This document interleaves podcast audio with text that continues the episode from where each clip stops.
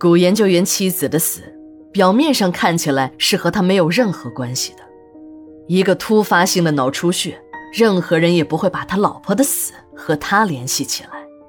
只有古研究员自己心里清楚，他的妻子正是被他活活气死的。古研究员的心呢，伴着自己的声名鹊起，花了起来。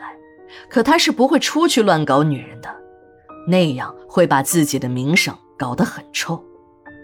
他知道自己现有的社会地位都是自己的名望带来的，如果自己出去胡来，那无意把自己往死路上推。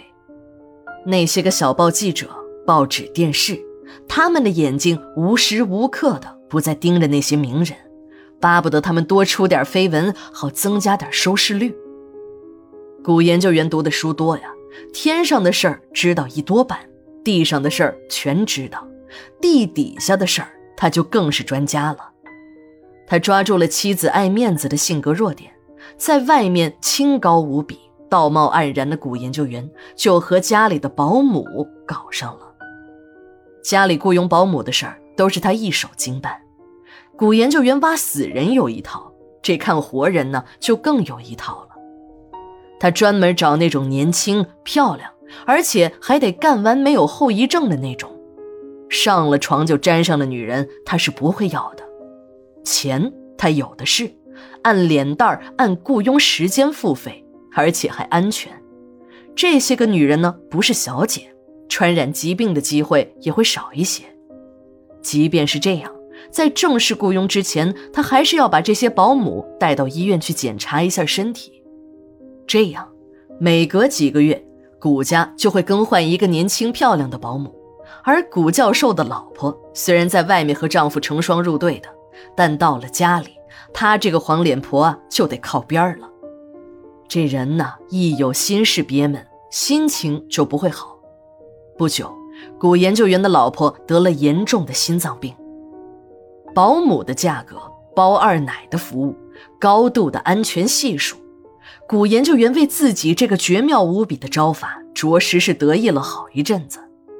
古研究员的心情嗷嗷的好，他老婆的血压却嗖嗖的往上升。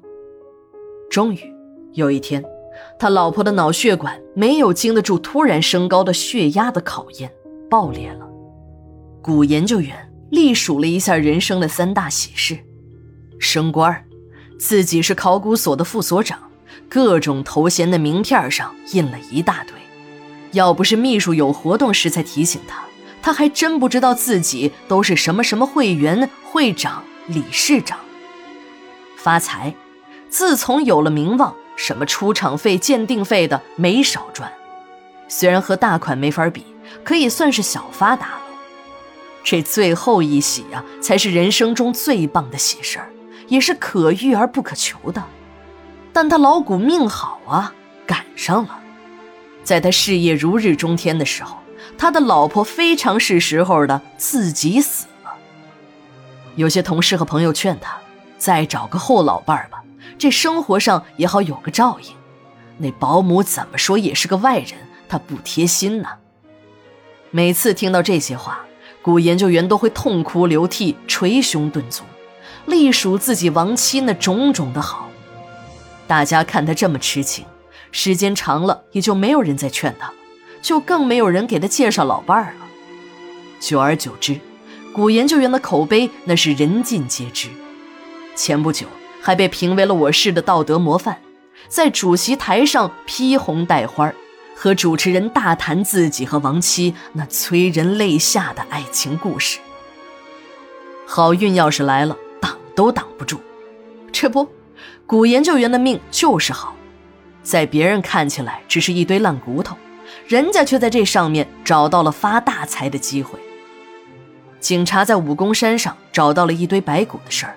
被嗅觉灵敏的古研究员知道了，他以科研为名，和公安局的人一顿海吹。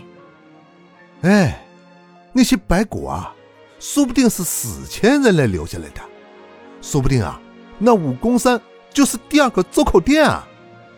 接待他的警察笑了：“大研究员，你没有搞错吧？那些人的穿着都是国民党的军装。”穿的都是皮鞋，那鞋底儿还没烂呢。你不信，我带你去瞧瞧。这一瞧，古研究员还真的瞧出了门道。古研究员顺手牵羊的拿走了两块骨头和一只皮鞋的鞋底，正是这只鞋底帮他找到了宝藏。古研究员呢，很早就注意到了冯家的那批宝藏，他查过资料，那些宝藏那是真实存在的，只是冯南山把那批宝藏到底埋藏在了哪儿，就没有人知道了。当他得知武功山的山洞里发现了冯南山的尸骸，那本已经被宝藏迷住了的心又燃烧起了罪恶的欲望。有了那批宝藏，我就成了亿万富翁了呀！听说啊，那些宝藏中还有不少价值连城的文物。哦哟，要是真的得到了那些东西啊，我就去香港定居。到那时候，富豪榜上便是我老谷第一，李嘉诚第二。即便是到了美国，也能和盖茨一较高下了。古研究员仔细地研究了他偷回来的那几块骨头，没有任何有用的收获。正在他想放弃的时候，那只皮鞋的底子上有了意外的发现。那只鞋底的花纹里有少许的泥土，那种泥土很特殊，在武功山一带根本没有。古研究员天天和考古打交道，在本市的地界上，什么地方有什么样的土壤，他都掌握的门清。那土壤里有红褐色的小沙粒。那是赤铁矿特有的颜色，而在本市呢，有赤铁矿的地方只有一处，那就是二道岭。想当年，日军的细菌战部队石茂吉水部，正是打着开采铁矿石的幌子，在二道岭进行了灭绝人性的活体实验。但二道岭的那些矿脉含铁量很低，没有开采价值，无论是日本人还是国民政府。包括新中国的政府都没有进行开采。有了这条线索，古研究员就心花怒放地开始行动了，以找古墓为由，开始每天在二道岭的后山寻找，再把不同地点的土样送实验室进行对比分析。两天后，古研究员的寻找有了突破，在一个已经废弃的矿井边上。他挖的土样正好和那只鞋底上的土样吻合。